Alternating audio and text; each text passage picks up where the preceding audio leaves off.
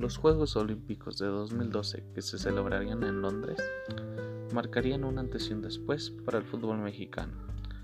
El 26 de junio, México se enfrentaría a Corea, donde tanto mexicanos como coreanos tendrían oportunidades para abrir el marcador, donde al final no se podría romper el cero y terminaría en empate el encuentro.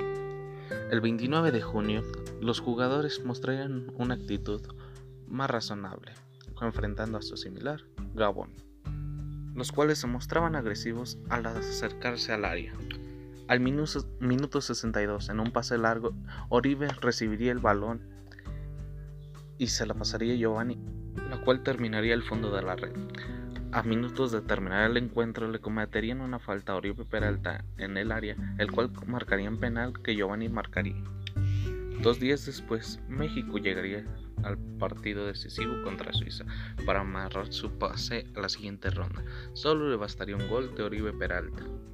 Y con este gol, México aseguraría su pase a la Villa Olímpica.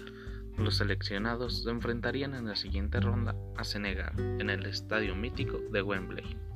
Este sería bautizado como la Catedral del Fútbol por Pelé, siendo Enrique el que abría el marcador para la selección mexicana siendo Jesús Corona el hombre que aparecería para brindarle seguridad al cuadro mexicano ante una llegada del cuadro senegalés.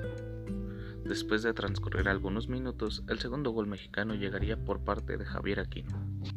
Senegal al minuto 68 anotaría el gol del descuento, en un descuido de la selección mexicana.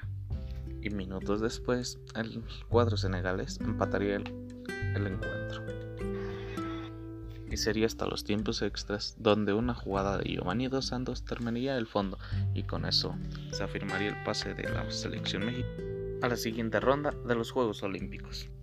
Y casi para terminar ese encuentro, HH terminaría metiendo el gol con el cual México reafirmaba su pase a la siguiente ronda. Siendo en la final se enfrentarían a su similar Japón. México en este encuentro empezaría perdiendo con un gol de Otto. Minutos después, la selección mexicana empataría vía Marco Fabián. Minutos después, Oribe Peralta quitaría el balón, haría rival y sacando un derechazo que terminaría en el fondo de la red.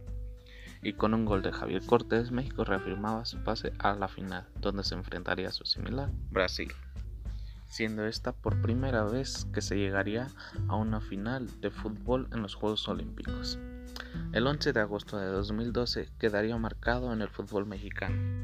México se enfrentaría con una baja muy dura. Giovanni Dos Santos causaría baja por motivo de lesión.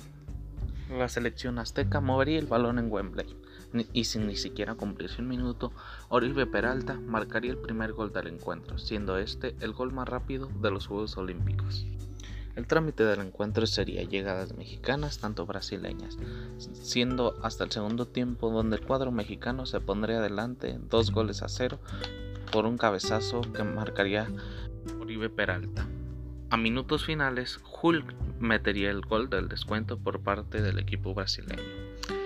Casi para terminar el partido a segundos, Oscar tendría un último remate, el cual mandaría lejos de la portería rival, y con esto México se proclamaría campeón de los Juegos Olímpicos, siendo este el máximo logro de una selección mexicana en una participación mundial o internacional.